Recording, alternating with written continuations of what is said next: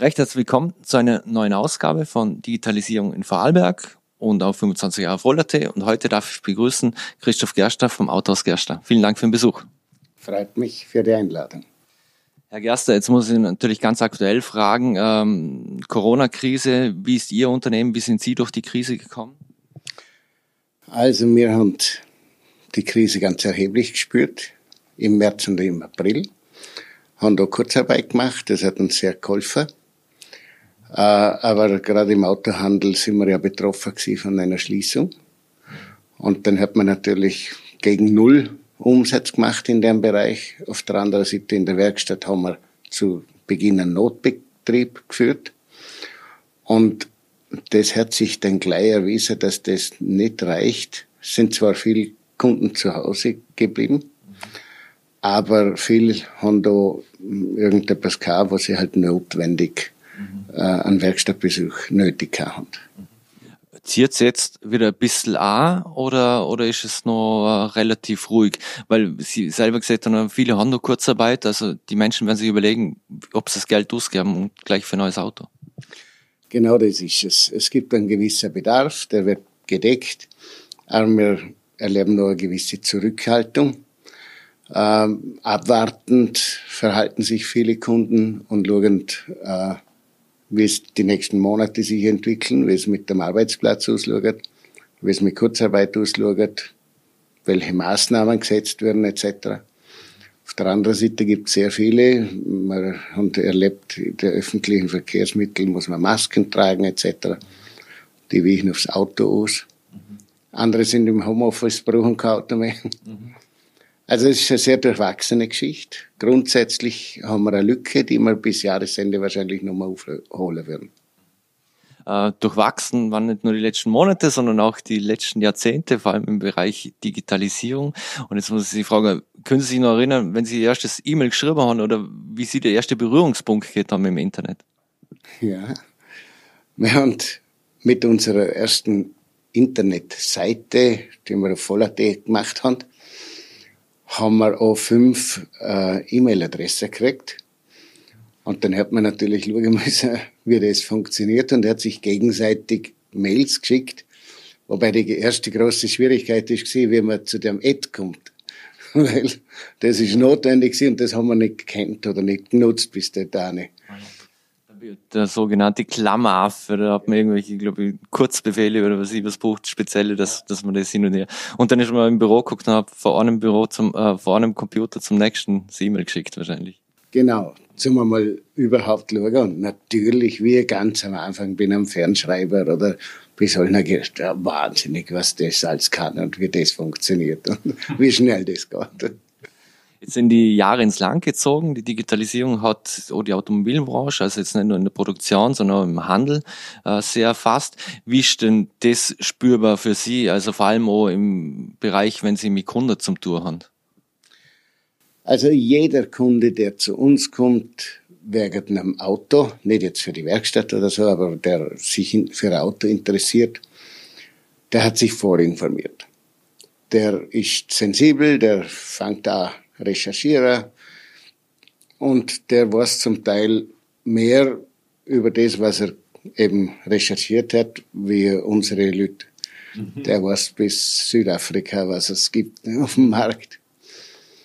Und das ist angenehm, weil der Kunde ist vorinformiert und er nutzt dann unsere Mitarbeiter als Berater, die sich dann aufs Wesentliche konzentrieren und nicht von Gott äh, von A bis Z alles äh, wissen müssen und erklären müssen, ja. Ähm, wie ist denn das, wenn man heutzutage ein neues Auto kauft und das konfigurieren will?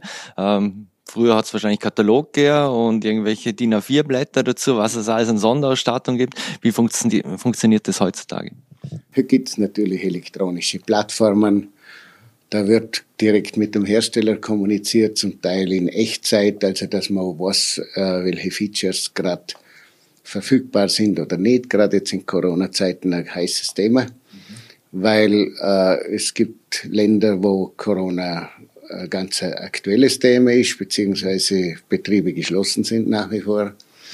Und es gibt natürlich dann äh, Lieferketten, die unterbrochen sind. Dann kann sie dass bestimmte Felgen oder bestimmte Ausstattungsdetails nicht verfügbar sind.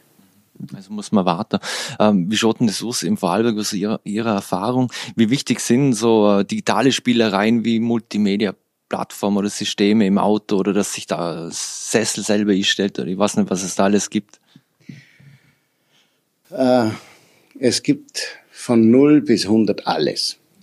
Äh, es gibt irgendwelche Leute, die sagen, bei mir muss Auto fahren können, ich muss das Radio einhändig und ohne Anschauen bedienen können, Klimaanlage und so weiter. Und dann gibt's natürlich Leute, die wollen alle Werte wissen, ständig, und die wollen wissen, wo sie sind und warum es Treibstoffverbrauch hat und in welcher Höhe und auch die wollen kommunizieren, die wollen SMS empfangen. Natürlich, das ist schon Standard freihändig telefonieren. Also mit einfach einem Knopf und dann kann man die, den Empfänger anwählen per, äh, wie sagt man da, Voice-Befehl. Mhm. Äh, das, das gehört eher zum Standard. Aber es gibt, wie gesagt, Sachen, wo man mehr will, wo man Mails empfangen will, SMS, wo man auch verschicken will während dem Fahren.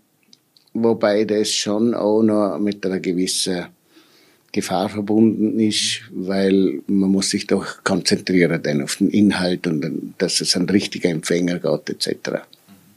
Also es ist, die, die Leute haben das Bedürfnis zum ständig vernetzt, zum sie ständig erreichbar. Also sprich nicht einmal mehr im Auto. Ich kann es mir jetzt vorstellen, jetzt haben wir Urlaubszeit. Wenn man früher in Urlaub gefahren ist, hat man vielleicht eine Kassette reingeschoben oder, oder man hat einen Sender eingestellt und Musik gehört und dann ist man dahin. Und das ist in dem Fall nicht mehr so.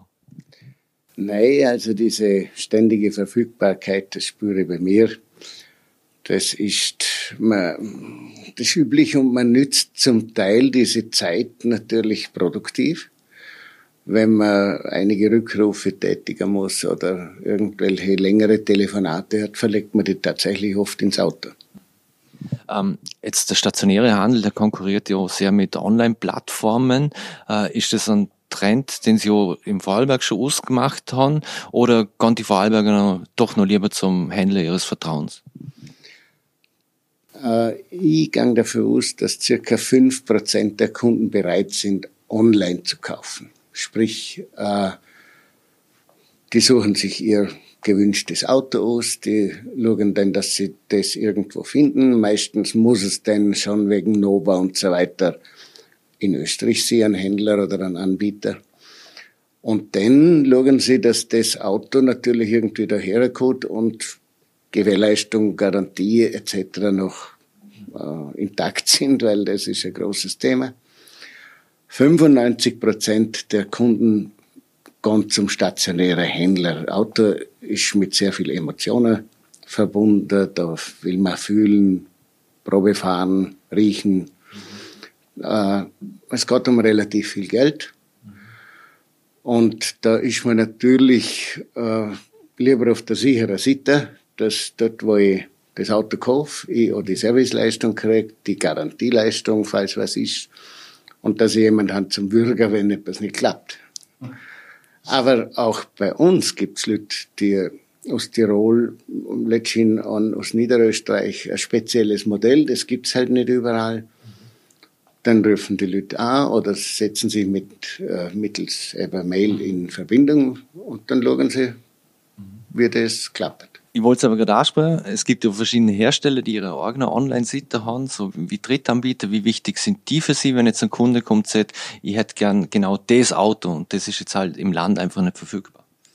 Wie gesagt, fast jeder Kunde erkundigt sich im Vorhinein im Internet über Möglichkeiten, wie was lieferbar ist, wo das ist, äh, was dort circa preislich verlangt wird und so weiter. Und das passiert natürlich auch denn mit unseren Produkten, ob das Gebrauchtwagen sind oder Neuwagen aller Marken, die wir vertreten. Die Kunden oder die Interessenten kommen auf, die Plattformen. Wir sind, sind garantiert auf 20 verschiedenen Plattformen verfügbar. Mhm. Also, das kann man aus Amerika überall äh, schauen, was man hat. Mhm. Und natürlich der Vorarlberger auch. Perfekt. Jetzt ist es ja nicht nur so, dass die Digitalisierung den, den Handel oder im Bereich des Kunden vieles verändert hat, sondern auch die Werkstatt. Wie digital ist denn die Werkstatt? Würde für einen Kfz-Mechaniker schon der Laptop fast schon wichtiger oder der Schrauberschlüssel?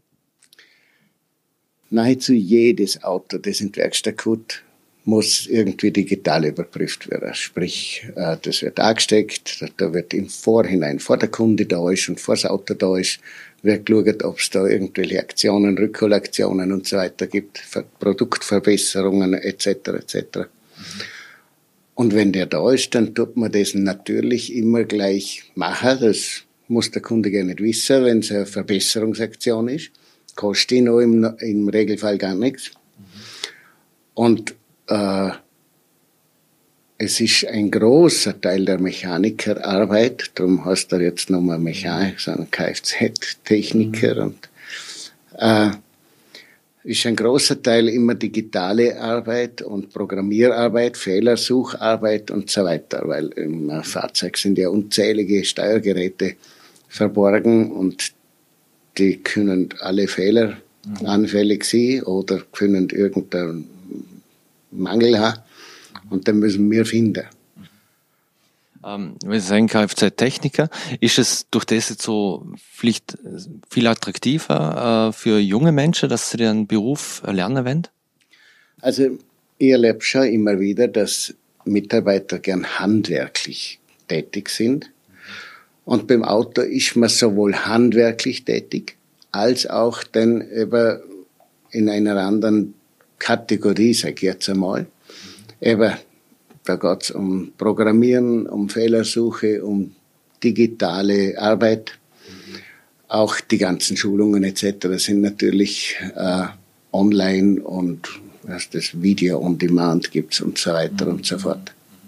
Ähm, wie schafft man denn da, zum Beispiel für Sie als Autohaus, äh, wie schafft man da das Spagat? Jetzt ist sehr viel Neues, technologisch. Ähm, jetzt kommt einer mit einem, es muss nicht unbedingt ein Oldtimer sein, aber mit einem älteren Auto, wo noch nicht so viel technologisch ist. Und dann wohnen Sie ja eigentlich auch die Leute dazu, die das reparieren kann. Wie schafft man da das Spagat? Wir haben natürlich viele langjährige Mitarbeiter und diese Mitarbeiter können schon auch ältere Autos reparieren. Und auch die modernen Autos haben natürlich mechanische Teile, die wir reparieren oder, oder servicieren, austauschen. Und wir haben Zell in der Familie zwei Oldtimer, also die, die machen wir im eigenen Haus natürlich. Da schraubt man noch selber mal. Ähm, ein großes Thema ist ja die E-Mobilität. Äh, ein Riesentrend, Elektrofahrzeuge. Äh, glauben Sie, dass sich das durchsetzt oder können die Verbrenner unter Anführungszeichen nochmal zurückschlagen, wenn sie noch effizienter werden. Weil wenn man sich jetzt mal den ökologischen Fußabdruck von einem E-Auto anschaut, ist ja der ohne immer der beste. Vor allem, wenn man überlegt, was, wie, was für Rohstoffe man braucht zur Erzeugung der Batterien etc. Also da hinkt, äh, hinkt der Vergleich ein bisschen. Das würde ich aber auch sagen. Äh, die Elektroautos haben ihre Berechtigung.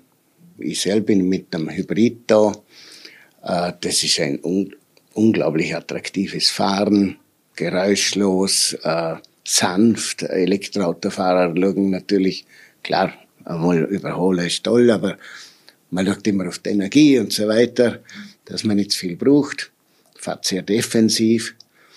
Aber ich glaube, dass es nicht das Gelbe des Eis ist. Äh, wir müssen schauen, dass wir aus den herkömmlichen Treibstoffen das Optimum rausholen aus deiner Technologien. Da gibt es noch einige Reserven. Und gerade im Moment, ich meine, Elektroautos werden gefördert und gefördert.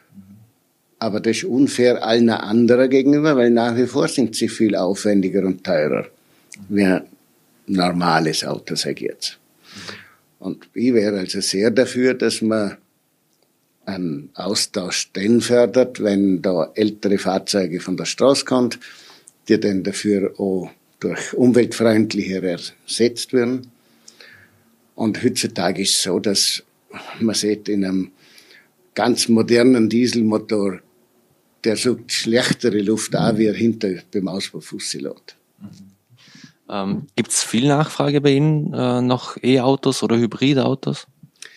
Ja, die Nachfrage ist vor allem von institutionellen Käufern, die verwenden Elektroautos, sind auch ein paar private drunter, die für diese Technologie stand. Leider sind es meistens Leute, die weniger Kilometer fahren, weil das Elektroauto rechnet sich eigentlich, wenn man viel fährt, besser. Und äh, der ganz normale Kunde, der Durchschnittskunde ist aber ein herkömmlicher, also ein Kunde für die herkömmlichen Technologien. Und äh, ja, wir können alles abbilden. Jetzt abschließend noch, ähm, was ist denn so ein, so technologisches Feature in, in, in einem Auto, das Sie nicht mehr missen möchten? Also ganz wichtig ist, wie gesagt, die Freisprecheinrichtung mit äh, diesen Sprachbefehlen. Wenn man da im Auto sitzt, muss man wirklich nur mal viel um eine Antwort. Da drückt man einen Knopf und dann kann man dem Auto sagen, was man wünscht. Und das, die Technologie setzt das um. Das ist ganz ein, ist schon ein Sicherheitsaspekt. Christoph Gerstern vom Autohaus Gerstern, sehr recht herzlichen Dank für das Gespräch.